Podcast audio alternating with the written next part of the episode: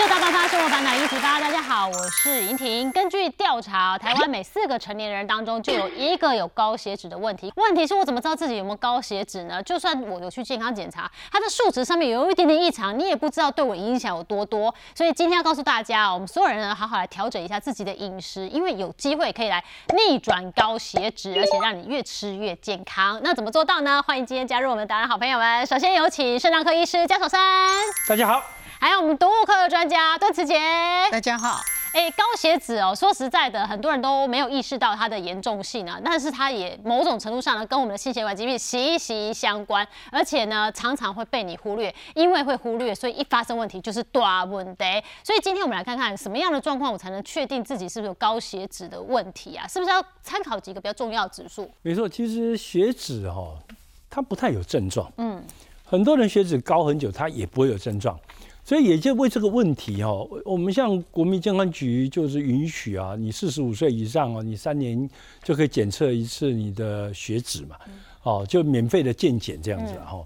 那当然，你如果有任何的高血压，你有代谢症候群，比如说你有肥胖，你有糖尿病，那随时就可以检查哈，那就不见得要等三年。嗯。哦啊，如果老人家哎六十五岁以上，你是在一年就可以测一次。嗯。哦，所以我会觉得。我们观众朋友大概要把握这个机会啦，你不要放弃这个，就是一个预防筛检的概念哦。那我们来看这个，我们随便举一个人的例子来讲哈。如果你去做的这些检查，那你回来你要看什么哈？血脂讲的是最主要这这中间这几个东西，叫做你的从三酸甘油脂、总总胆固醇，嗯，然后呢你的高密度、低密度。血脂蛋白，还有甚至于测极低密度都有人去测了哈。对。那我们要讲是一个问题，就是说这身边分别代表什么东西？嗯。好，其实哦，三酸甘油脂的结构跟胆固醇完全不一样。那这个东西在我们内科来讲哦，当然如果胆固醇高，哎，我们会警觉到哦，或者是坏的胆固醇高，我更应该要警觉到。嗯嗯。哦啊，可是真的也不要，当你出现一个数据互相违背的时候，你也不要。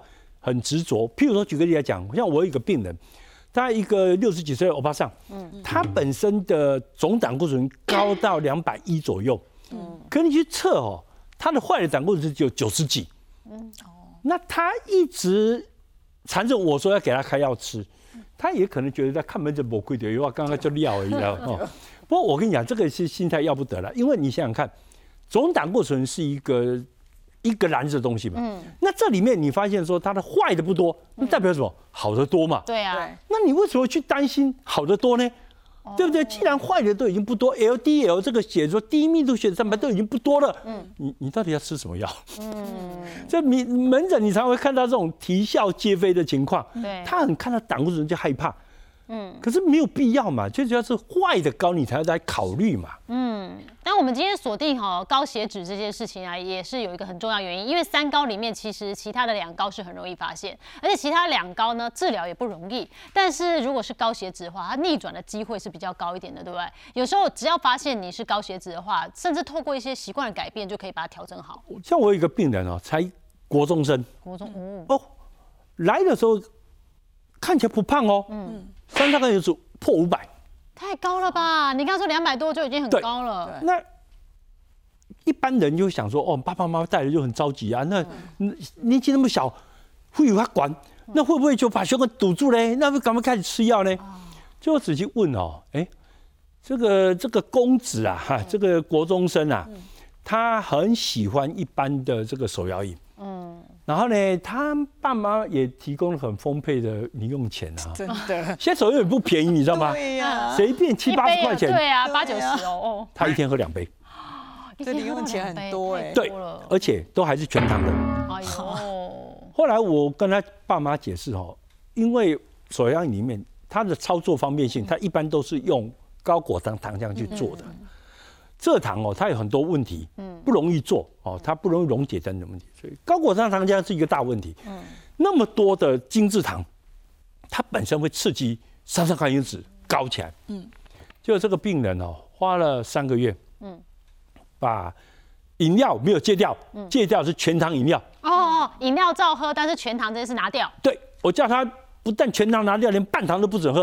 哦，哦，然后呢？你猜猜看，三个月它五百多降到多少？降到多？降到八十几，哦，接近九十，很厉害耶。对，正常值。没有一颗药，嗯，没有一颗药，所以这个证实说，在一些不正当的饮食习惯之下，的确可以极度的拉高你的血脂，嗯，然后呢，你把这个东西矫正回来，嗯，病人可以回到不用药，可是完全正常的一个范围，也变健康了，对不对？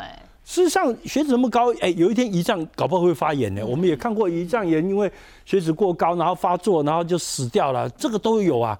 所以，尤其那么年轻就五百多，不要怪家属夸张。要是我小孩子五百多，我看了也紧张的要死。对，但是就是好好的聊一下，发现就是生活饮食习惯好祸从口入，哎，真的完全就是因为你吃到什么就造成你身体变什么样子。所以墩子姐透过饮食调整也是可以帮助到高血脂的变好。其实这个是正确的哈，为什么呢？像我姐自己，她是一个，呃，她虽然是教官，但是她很会做烘焙，所以呢，她的血脂就比较高。但是呢，她发现之后呢，她立刻就把这些甜点停住了，所以呢，她就渐渐的，就是马上就回到正常。因为刚刚讲国中生嘛，她也年轻，随时调整可以。姐姐几岁？你说？我姐六十几岁，六十几岁，六十几岁都可以哦。对。所以什么什么，不管你现在是哦，呃，二十岁、三十岁、四十岁到六十岁，甚至年纪。更长，全部可以透过饮食做一些调整。您刚刚有讲到胆固醇要看，同时我要注意三酸甘油脂哦。那要建议大家怎么去做判断？好，其实哈这边有一种很特殊的形态，就是说，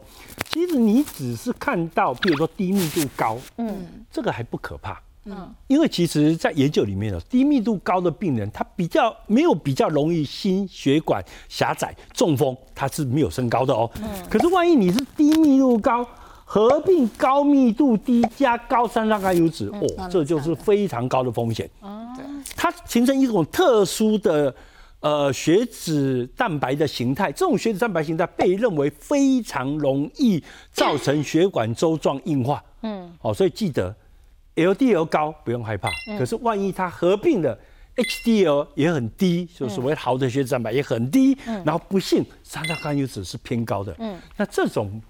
血脂的蛋白的形态就很容易产生快速的周状动脉硬化，周状动脉硬化就造成你为什么后来血管狭窄了，你会心肌梗塞，你需要摆支架，甚至你会中风，你会这个这个所所谓的这个诶大脑的动脉狭窄的原因，就是所谓的周状动脉硬化。嗯，那三酸甘油脂其实跟饮食更有关系嘛？没错，它其实很容易被你用饮食挑高起来。哦，可是相反的一点。其实超乎大家意料之外的，胆固醇或 LDL 的高低，嗯，跟你吃什么东西是一点关系都没有。我真要讲，因为有时候跟人家讲说，哎，多吃点蛋白质啊，说没有胆固醇太高啊，多吃点肉，我胆固醇很高，我很怕，这没有关系啊。完全没有关系，为什么？我们我们讲一下胆固醇哪里来的啦。哦，其实超乎各位意料之外的，大部分的胆固醇都是你身体自己制造的。嗯哦，胆固醇一天身体制造三千毫克。那这中间除了每个细胞自己制造、脑细胞自己制造之外，有一个大宗的制造的工厂是肝脏，肝脏一天制造一千毫克。嗯，那我跟你讲，以这样的一个一个制造的规模，嗯，身体会在乎你自己吃三百毫克的胆固醇吗？哦，你太少了啦。对，其实对他来讲不重要嘛，三千分之三百，那就是十分之一嘛。对，哦，所以其实你吃的胆固醇，呃，你吃的食物中的胆固醇。不太影响你血脂的量，所以你注意看看哦，这件事情不是我个人意见哦。你看美国心脏医学会在二零一三以前，美国心脏医学会上面网站就写得很清楚，请大家每日摄取胆固醇不要超过上限三百毫克。嗯，哎，我跟你讲，三百毫克其实叫苛刻，你知道吧？啊，那很少。你有没有想过一个问题？一个蛋黄哦，两百五。对啊，真的哦，那我随便都超过三百哎。对啊，那你两百五吃完的时候，那你今天要不要喝牛奶？哎，牛奶也有胆固醇。对啊。那你一定要不要吃一点肉？肉也有胆固醇。嗯。对不对？你日子快过不下去了。不过后来，你注意看，二零一三年之后，美国新三学网站就把这个胆固醇摄取上限拿走了。哦。因为在后来的研究里面，甚至有人做过前瞻对照。双盲研究，嗯，就证实说，我不管给你吃多少的胆固醇，其实跟你的血中胆固醇是没有关联性的，甚至于我给你吃饱和脂肪也不太影响胆固醇。最后他还证实了，我即使给你吃很多胆固醇，也不影响你心血管疾病的发生率跟死亡率。天哪，这很重要的发现啊！因为过去我们都以为这个数值是我们要坚守到最后一道防线，结果后来证实这个就是白忙一场。其实真正的影响就是你看到你的血中的数值，那才是病理上我们要注意的哦，不是你吃的东西哦。对那敦志姐，你这么苗条纤细，你也曾经有发生过高胆固醇哦？对，其实我以前哈、去验这个血啊，不管是三酸甘油酯还是胆固醇，其实我不用进食去抽也都没有红字。嗯，但是有一次呢，我就出现了两百零一的胆固醇，然后呢，哎，我就想说奇怪，我也没有多吃什么，我饮食向来都是很正常，就后来发现是我的甲状腺功能低下了，因为我年轻的时候是甲状腺机能亢进嘛，是然后呢，就是哎控制的都不错，然后到老的时候呢，哎它就低下了，所以呢，我并不是要去治疗胆固醇，而是要开始吃甲状腺素。有时候我们看到数值异常，它其实背后的原因很多元。对，一定要去把它的找出来，你是不是真的就是胆固醇的问题？不过也是提醒，如果说这个红字出现的时候，真的要就医，因为呢，我自己就有朋友，他就是呃胆固醇高，嗯然后呢，他就想说我也没有不舒服，然后他因为吃药之后。哇，他就觉得肌肉酸痛，他很痛苦，他就自己停药，也没去跟医生说，后来就主动脉剥离。那有一个呢，太严重了吧？对，有一个呢，其实是我自己的亲戚，他就是林医师开了那个胆固醇药给他吃，然后他也觉得说，哎，我这个吃了之后，我的手臂都抬不起来，然后他也不跟我们讲，他就自己就停药了，就后来心肌梗塞。然后呢，他他其实在家的时候曾经心脏暂停，但是是在两分钟之内，所以呢，后来压一压有救回来。可是后来其实有点脑部受损，因为他看到他太太都不大认得，都是他叫他太太都叫姐姐。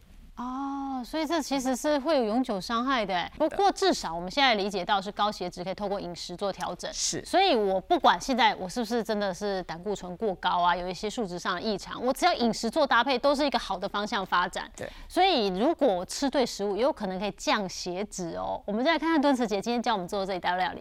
好，这个水果入菜呢，都会让这个菜比较可口一点哈。好，那我们呢，这个很简单的做法，也是三分钟可以上菜的哈。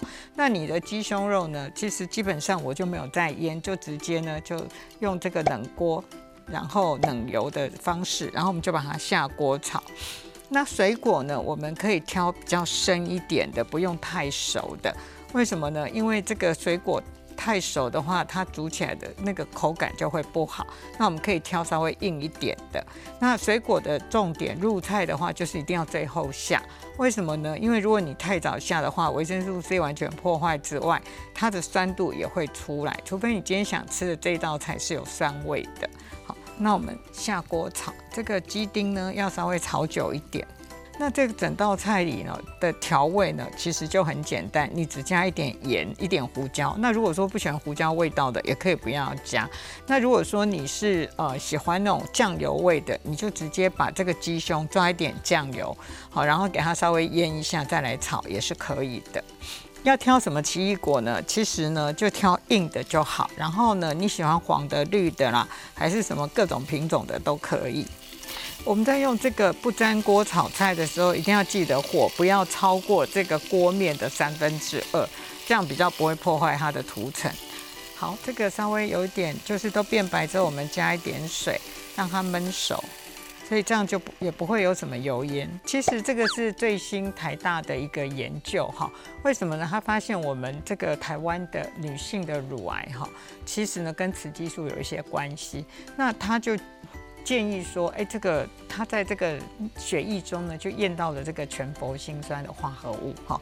那那怎么用这个不粘锅呢？其实记得你就是不要热锅，冷锅冷油哈。然后呢，它的这个火呢，就在这个锅子锅底的三分之二里面，不要就是哇，整个都烧到旁边来了哈。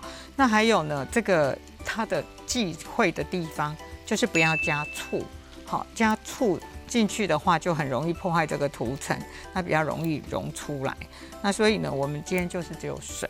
我们知道鸡有几个地方不建议吃嘛，第一个就是鸡皮嘛，然后呢鸡翅膀、鸡屁股哈，还有这个鸡脖子以上。为什么？问我们怎么杀鸡，就从脖子划一刀嘛。好，那这个很多人就谣传说这个鸡有什么这些什么荷尔蒙，其实没有。好，它就是这些地方不要吃，是因为太油了。那我们也知道鸡腿的含油量比较高，所以吃起来比较嫩。那鸡胸肉呢，它没有什么油脂，所以呢，它的吃起来比较柴。好，但是呢，其实我觉得你可以用切的方式哈，比如说你就逆纹切，它吃起来口感也会比较好。那如果说你真的很喜欢追求那种口感，你还有一些方法，就抓点粉，那它的口感也是比较软嫩的。对，但它含油量相对比较低。好，那我们的调味很简单，就是盐就好了。那我们盐只有一点点，所以不要太多。然后我加一点点白胡椒粉，哈，让它的味道比较好一点。好，那我们只要把它拌炒一下，让它沾到味道就可以了。好，那我们这时候呢就熄火。那最后呢，我们才把奇异果拌进来。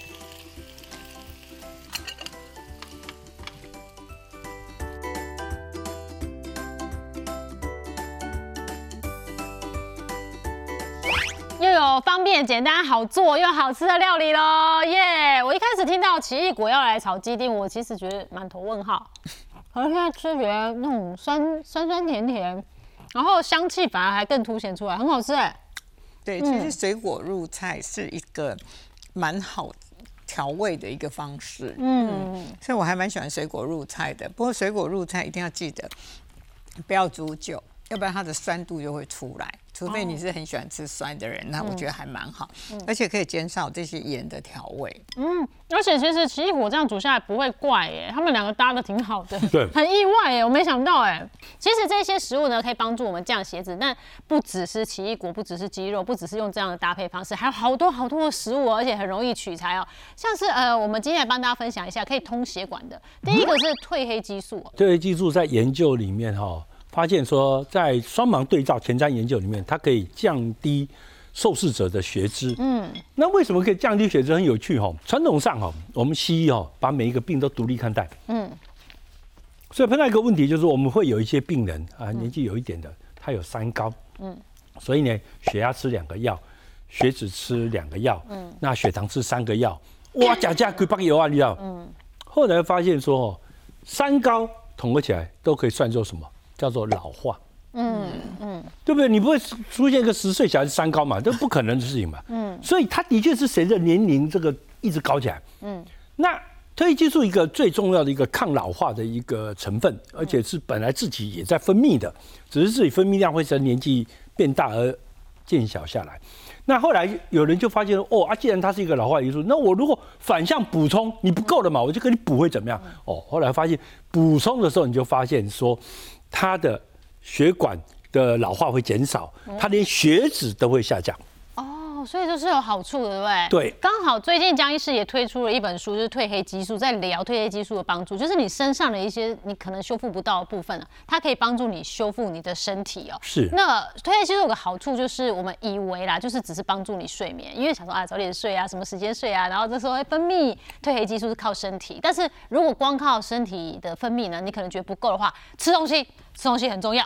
我们刚刚的奇异果就算是有褪黑激素吧，对不对？没错，其实哦，我们食物中也含有一些天然的褪黑激素。嗯，就像说，大家都知道，有时候我们对睡眠不好的人，我们建议他睡前吃两个奇异果。为什么？因为奇异果里面含有高量的褪黑激素了。哦。那举另外一个很有效的事情，就是咖啡了哈。咖啡豆。很多人吃了咖啡都会说我困不起，对不？嗯。可是你注意看看，你很多朋友跟你讲说，哦，我哪一天哦去哪里哦喝了一杯很好的咖啡，哦，那天晚上睡得很好。哎哎。他为什么会这样做？好，因为咖啡有两个互相拮抗的部分，它有咖啡因可以刺激你，让你睡不着觉，可是它含有褪黑激素，很高的褪黑激素，它可以刺激你睡觉。好，所以这就看这个天花板，这个跷跷板是怎么翘法了哈。我举个例来讲，你如果喝的是阿拉比卡豆，嗯嗯，那它咖啡因含量就只有三分之一，对不对？那如果再加上它烘焙方法没有破坏到它的褪黑激素的话，它吃下去褪黑激素就远比咖啡因多很多，所以吃了就会想睡觉。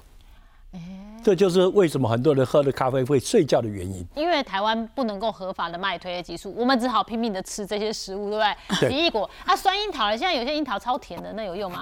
哎，有效，酸只要是樱桃就可以，还是要很酸的樱桃有效，酸樱桃有效。然后也有人比较了四个樱桃的品种，发现都有效。可是酸樱桃比一般樱桃的褪黑激素高一点呐，哦，这一点。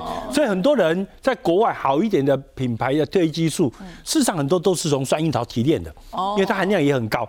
那为什么从酸樱桃提炼不干脆合成？因为褪黑激素分子量没有很高啊，合成没问题的。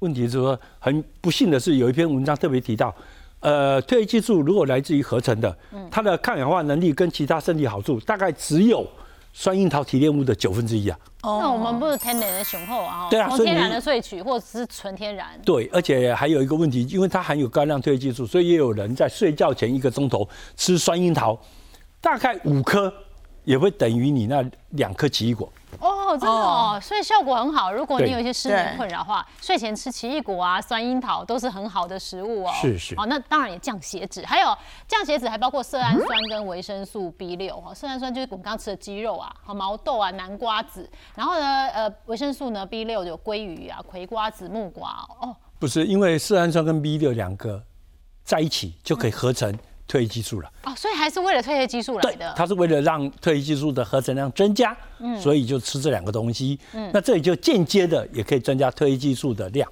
哦，所以刚刚敦子姐挑鸡肉也是其来有自嘛。对。我可以鸡肉炒葵瓜子，哎、好像可以哈。其实这道菜你可以撒点坚果，再把坚果撒进来，也更有帮助。对，也有可不同的口感。嗯，对，然后呢，这个原料就是色氨酸一定要跟维生素 B 六呃放在一起，比较会有。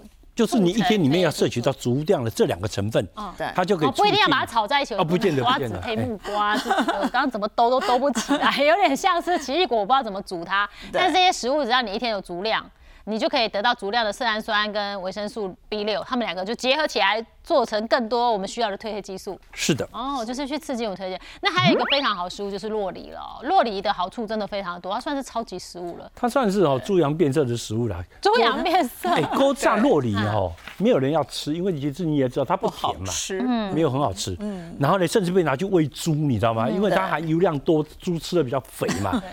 哎，可是现在后来发现说，哦，原来它含有是 omega 九的好油，对。它甚至可以帮助你降低什么 SDLDL，这是另外一个嗯，LDL 那五个小孩子里面那个有毒的那一部分呐。嗯，啊，我们说 LDL 换胆固醇，它不是所有都有毒，它是里面有两个坏小孩，一个叫 SDLDL，叫 small dense 小而浓的血脂蛋白，这有毒，还有刚才我讲的那个氧化血脂蛋白，它有毒。嗯，那但一旦 SDLDL 高，怎么降低它？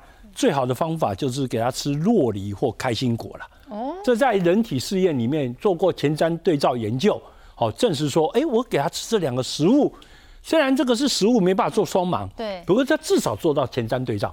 哎，哦，那发现说吃这些食物，你的这种超级坏的血脂肪就会降下来。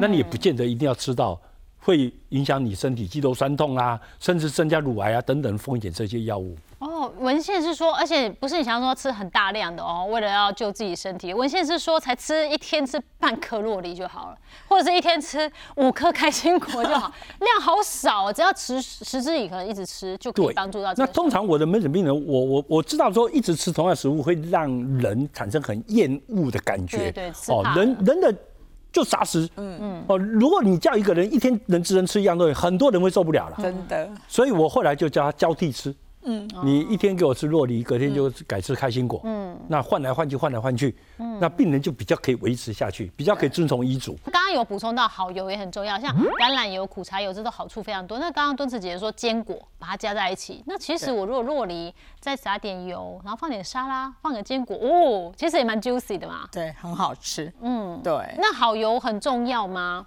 好油当然很重要，很多人为了减肥哈，就是我东西都不加油。其实呢，你要是没有油脂的话，老化的非常快，皮肤也会变得很差。所以呢，其实适当的吃好油很重要。那我们就选择单元不饱和脂肪酸高的，因为它会让你好的胆固醇上升，就是橄榄油、苦茶油这一类的。然后其实坚果也很重要啦，但是坚果我们的量也不能太多，大概就是一个汤匙左右的量就好有时候。假如刷嘴。哦，真的好吃了容易哦。五六颗五六个，吃完之后很懊恼，会怕胖。对，所以可以考虑一下好油，因为好油它也可以驱逐坏油。对所以我们身上有一些很不好的东西，也可以把它排除掉。那还有一个很重要就是鱼油哈，或者是吃鱼啦。那江医师你会怎么建议啊？大型鱼不要不拉提买哦。呃，一般来讲哦，鱼油是固然是一个很好的食物哦。那鱼油里面含有的这个 omega 三本身被发现可以降低你的脂肪肝，降低你的三酸甘油脂，所以可以帮你清你的血管，这个大家都同意。可是你不要忘记，你只要吃到污染的鱼油，你可能就得不偿失。那污染鱼油来自哪里呢？来自于一些鱼的不好的部位，就像日本人很疯狂，他喜欢吃什么鱼的眼窝油。我刚才可以笑你啊，眼窝啊，眼窝各个部位一一定是大的鱼的 眼窝嘛。才会那这个大的鱼的眼窝其实含有重金属的，尤其是汞的比例非常高。嗯，那第二个问题是，尤其是一些很油的大鱼，很多来自于南北极很冷的地方，那它里面就含有很多大药锌、多氯联苯。啊，好可怕哦。哦，所以我还是建议大家吃鱼或吃鱼，不要从这些大鱼身上，对什么鲨鱼鳍、尾鱼啊、土托鱼这些鱼哦，比较不适合啦。嗯，哦，那当然，如果你吃鱼，说要吃到好的鱼，你也不要幻想那个布拉鱼的，因为布拉鱼本身第一个它是很小的鱼，三哦比八，它对油脂含量不高。嗯。哦啊，第二个问题是台湾的 SOP 制造布拉鱼的方法，为了怕布拉鱼自我水解，嗯。所以它就要加盐巴去煮了。哦，所以我跟你讲哦，一斤的布拉鱼里面的重量里面哦十分之一的重量来自于什么盐巴。嗯，所以一斤六百公克里面有六十克是盐巴。哦，那你花那么多钱买盐巴，对，啊，你一天能吃的盐巴就五公克，对。对不对？啊，你万一吃了一斤，一家人分一分，每个都超量。啊，那我们好喜欢布拉提配膜哦，就好假所以你可以想办法挑选一哦些没有加盐巴，不过不好找，因为那是一个特殊的工序，是所以国内能这样做的人不多啦。嗯，是哦啊，如果没有把握，就不要一直拿这种很高盐性的鱼喂小孩子跟喂老人。哦我们知道说老人吃了容易心衰竭，肾脏容易有压力，小孩子吃了长大会比较容易吃咸的。哦，口味养的重对咸的哈，这其实都不好哎，真的很容易被忽略。那你真的哦被刷锤之类，偶尔吃一点点就好，不要过头。那像这个就很容易取得啊，大蒜啊、木耳啊、鸡蛋、豆腐哦，原来这些东西都这么好，可以帮我们通血管。尤其是说它里面含有的硒哦，它可以让你的 HDL 增加百分之八十啊。这个目前增加好的胆固醇的威力，硒大于已知的所有的降血脂药。我们说降血脂药除了降血脂之外，其实它会增加十到十五 percent 的或好的胆固醇。哦可是硒可以增加到八十。这么好啊，天然的真的最好。我跟你讲，我的经历哦，我吃大量的硒，然后我自己的血脂蛋白高密度血脂蛋白从四十几拉高到八十六，嗯，所以有一次我在桃园总医院，就是桃园农民总医院演讲，我就问在座所有医务人员，嗯，谁的 HDL 大于八十？哎，有六个女生举手，因为女生 HDL 比较高嘛，对，对，那我说谁的 HDL 比三酸甘油脂过高？哎，比他还高。哦，就是 HDL 八十八十要大于三酸甘油脂的，在座所有人都把手放下来，只有演讲者有资格举手啊，因为我的 HDL 就比我三酸甘油脂更高。嗯，哎，我三酸甘油脂降到后来只剩下四十，因为我固定吃鱼吃鱼油，那我硒又吃的很多，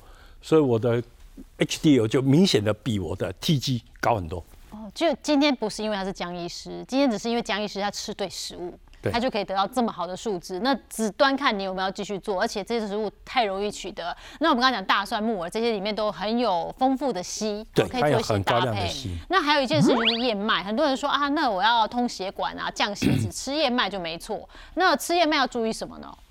诶，吃燕麦就要考虑到一个问题哦。燕麦在好的形态之下，它是不会增加血糖的。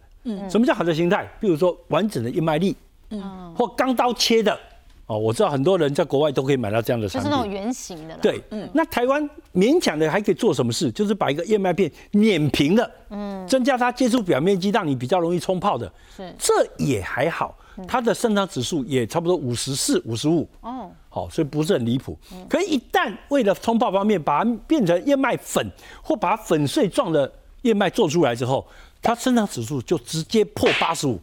哎呦，它就变成一个非常高的生长指数的东西。是。所以这样子来讲，也许它的确有利你的脂肪，可是你刺激的大量的血糖。血糖高，刺激的胰岛素，又会增加胰岛素阻抗，所以还是请大家买燕麦的时候尽量挑选不要粉碎状的。对。那，像我自己廖爸爸，我亲爸爸本人呢，他就觉得哦，燕麦好东西啊，要降血脂啊，所以他呃曾经大概三五年哦，很认真的早餐的第就全呃一整天的第一餐就是吃大碗的圆形燕麦，然后就是淋牛奶就这样吃，然后他觉得好健康好健康，就没想到殊不知某一年的健康检查，他的胆固醇过低，过低过低没关系吗？不过低有危险。有危险。胆固醇之所以需要由身体自己制造，嗯，反正身体制造东西，就没有一个东西是越低越好了，对不对？如果要那么低的话，你不不要做就好了嘛，对啊，对不对哦？好，那身体既然制需要制造，就因为它需要嘛。那你就可以发现，胆固醇过低的情况就产生几个问题。第一个，感染症会发生增加，就是容易比较不容呃容易感染。第二个问题，癌症的风险会增加。嗯哎呦，第三个问题是失智症的风险会增加，因为你脑袋讲白了就一袋油啦。嗯，因为我们哪一代的白质啊，灰质、白质，白质的部分就是油裹着一条神经嘛，嗯，那里面就是密密麻麻这个神经纤维排列的结果，就变成你的白质嘛，嗯，那这个白质都是油啦，嗯，啊，如果没有油的话，这个白质就容易受到一些脱髓鞘的伤害，造成你一些失智症的风险增加等等的问题。嗯，所以我爸爸后来就不太敢吃那么大量的燕麦了，因为他以前就是呃每天醒来第一餐，有时候都当午餐了，要吃非常大碗哦，所以过于不及都不是什么好对事哦没错。那我们就是要注意自己的饮食，调整到最适合自己的健康状态。如果我们健康检查发现我们血脂呢，其实真的出了问题，数值也不太正确，那有些医师建议那就吃药，可是吃药有时候我们自己也要心里有一个准则，因为吃药未必是好事，是不是？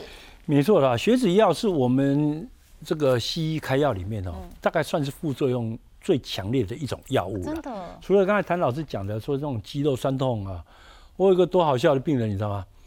他背痛两年了，做了电脑断层做了两次，磁振造影做了两次，最后骨科说他的背痛是滑脱，所以进去开刀，开刀还在痛。啊，哎，那我看到他，我问他说，哦，按、看他的病历哦，我问他说，啊，你血脂要吃多久？要吃两年。嗯，所以呢，我就把血脂药停掉，停掉之后两周之后，他的背痛就不见了。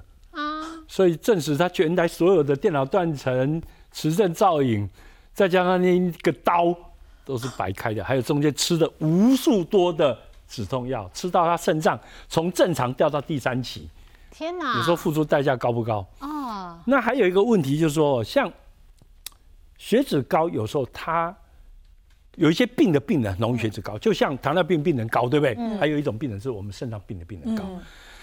可是肾脏病病人高，你说，哎呀，那反正都说，反正高都是不好，我都给他治疗。嗯，那你会有什么结果？哦，这个研究发表在美国心脏学期刊上面。嗯，他跟我们讲说，哦，肾脏病的病人一旦吃降血脂药，它会增加急性肾衰竭的风险，嗯，增加慢性肾脏病的风险，增加肾脏硬化症的风险。而且你注意看哈、哦，它这个风险值 P 值都小于零点零五，就这两个曲线分得很开，嗯，所以基本上你就比较不容易怀疑这个结论了哈。所以我不是说不要吃血脂药，我是说你应该有血脂有问题的时候，你要去找原因，嗯，不要只记得吃药。对，因为高血脂，我们刚刚讲数值就是跟三酸甘油脂有关，跟胆固醇有关。那所以用药也是会压其中一个数值嘛？还是它就是统称一个叫高血脂药？哎，没有，呃，我们血脂药大概分两种，一种是降三酸甘油脂的，哦，这从这个鱼油到 fibrate 这一类的药物啊，另外一个是降血脂的，统称 statin 这一类的药物，哦，它是用来降胆固醇的。嗯，所以其实你在吃降血脂的药，同时你如果有什么不舒服，你可能要比较直觉去跟它做个连接，看看是不是真的有关系哦，不然你真的是很多的病痛你都搞错方向了哦。对所以那什么样的人会高血脂呢？我们也给大家一个参考的方向。有些人说啊，家里有遗传病史，家里有人有高血脂，那你就很容易也有血脂过高的状况，或者是遇到更年期哦，血脂就会比较高哦。就是我们如果真的发现高血脂，你去推回推，可能自己现在正在更年期，可能那个方向上跟你治疗上就不太一样。还有一个是疾病啊，像敦子姐之前的高血脂呃高胆固醇是跟你的甲状腺有关系，对对？那临床上啊，跟疾病有关的高血脂，其实好像也有很多很多很常见呢。我有个病人多好笑啊，一个高血压的病人，然后呢，他在心脏科长期拿血压药嘛，嗯，那大概两三年前他就突然发现血脂高，嗯，那一般来讲哦，高血压。三高血脂这个叫做三高嘛，很多人会联想到啊，你这个高血压，而且健保的规范，你只要有血压高这个风险因子加血脂过高，马上就可以用药了。对，好，那就被开药，开了两年多，结果被肾脏科到我的门诊一看，肾脏开始生病，那产生大量蛋白尿，那因为身体的一个自然反应哦，肾脏的基底膜破掉了，漏蛋白漏出来，蛋白质是营养啊，不能漏的啊。漏了的话，身体会干嘛？想要修补它，所以你的肝脏就合成大量的胆固醇，来准备修补肾脏。当然，它不会成功了，因为肾脏病不是这样治疗的。对。可是这是身体唯一能自救的方式。对。所以它就因为蛋白尿而造成胆固醇高。嗯。其实我们每一个病人有肾脏病的病人，尤其有蛋白尿的，百分之九十以上胆固醇都是过高的。哦，但是他在判断上以为自己是高血脂，所以他吃了高血脂药。对。那后来我们发现是蛋白尿，就治疗蛋白尿，把蛋白尿降下来之后，再血脂就好了，根本就不用再吃这高血脂，因为高血脂药真的副作用真的挺多的，对，所以他浪费两年的青春，不止哦，在冒冒冒两年的风险。你要知道说，像呃男生女生血脂要降血脂要吃，它的确会增加血糖过高的风险，就糖尿病的风险。是，那女生也知道会增加乳癌风险百分之八十，真的。那某一些血脂药甚至可以增加渐冻症风险一百零七倍。